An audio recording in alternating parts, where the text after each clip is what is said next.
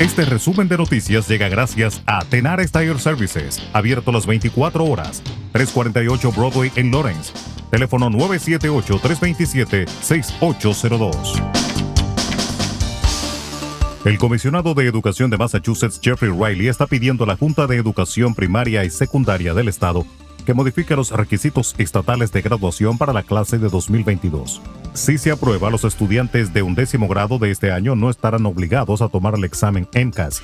Además, el cronograma para administrar las pruebas en los grados 3 al 8 y 10 se extenderá hasta el 11 de junio en un esfuerzo por brindar la máxima flexibilidad a los distritos escolares.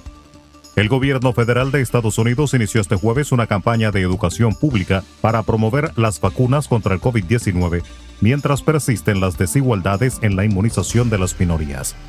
El Departamento de Salud y Servicios Sociales anunció la creación de un cuerpo comunitario COVID-19 que enrolará en todo el país a organizaciones y figuras prominentes que la gente conoce y en las cuales confía para alentar a los estadounidenses a que se vacunen. El presidente del sindicato de la patrulla fronteriza de Estados Unidos, Brandon Judd, desmintió este jueves al gobierno del presidente Joe Biden y dijo que no se está expulsando al 80% de los inmigrantes indocumentados que están siendo detenidos en la frontera con México. Si tenemos suerte, creo que en estos momentos estamos expulsando un 40%, dijo Judd durante una conferencia de prensa junto al gobernador de Texas, Greg Abbott, donde ambos abordaron el tema de la crisis migratoria en la frontera. Y continuando con el tema, la Casa Blanca se mostró este jueves alarmada por el caso de dos niñas de origen ecuatoriano de 3 y 5 años de edad, a las que un traficante dejó caer desde lo alto del muro fronterizo que mide 14 pies de alto en el estado de Nuevo México y pidió a los indocumentados eviten ponerse en manos de los coyotes que abusan de ellos. Las autoridades de la ciudad californiana de Orange identificaron este jueves a Aminadab Gaxiola González, como el sospechoso del tiroteo que este miércoles dejó cuatro muertos, incluido un niño de nueve años. Las autoridades indicaron en una conferencia de prensa que el hispano de 44 años aparentemente conocía a las víctimas, entre las que se encuentra la madre del menor, que resultó herida en el tiroteo y se encontraba en estado crítico, según medios locales.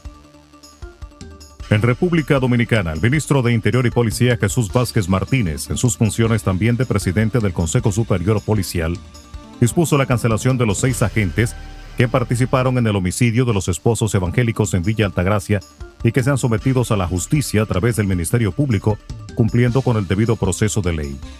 Destacó que la tragedia golpea más fuerte los sentimientos de la sociedad al tratarse de dos jóvenes que fueron modelos por su ejemplo de vida organizada y dedicada a principios y valores de bien para la comunidad donde desarrollaban sus actividades. El ministro de Interior y Policía informó también sobre la creación de una comisión externa a la Policía Nacional para realizar una verdadera y efectiva depuración a todos los niveles de los recursos humanos de la Policía Nacional. Resumen de noticias. La verdad en acción. Jorge Auden. Conduzca seguro confiando el cuidado de sus ruedas a Tenares Tire Services, abierto las 24 horas, los 7 días de la semana. 348 Broadway en Lawrence. Al comprar gomas nuevas, recibe reparación de por vida, además de otros servicios también de por vida. Tenares Tire Services también ofrece alineación y balanceo y autodetailing. Las mejores gomas nuevas y usadas en Tenares Tire Services, con el trato afable de Brian de Peña y su equipo. Tenares Tire Services, 348 Broadway en Lawrence. Teléfono 978-327-6802.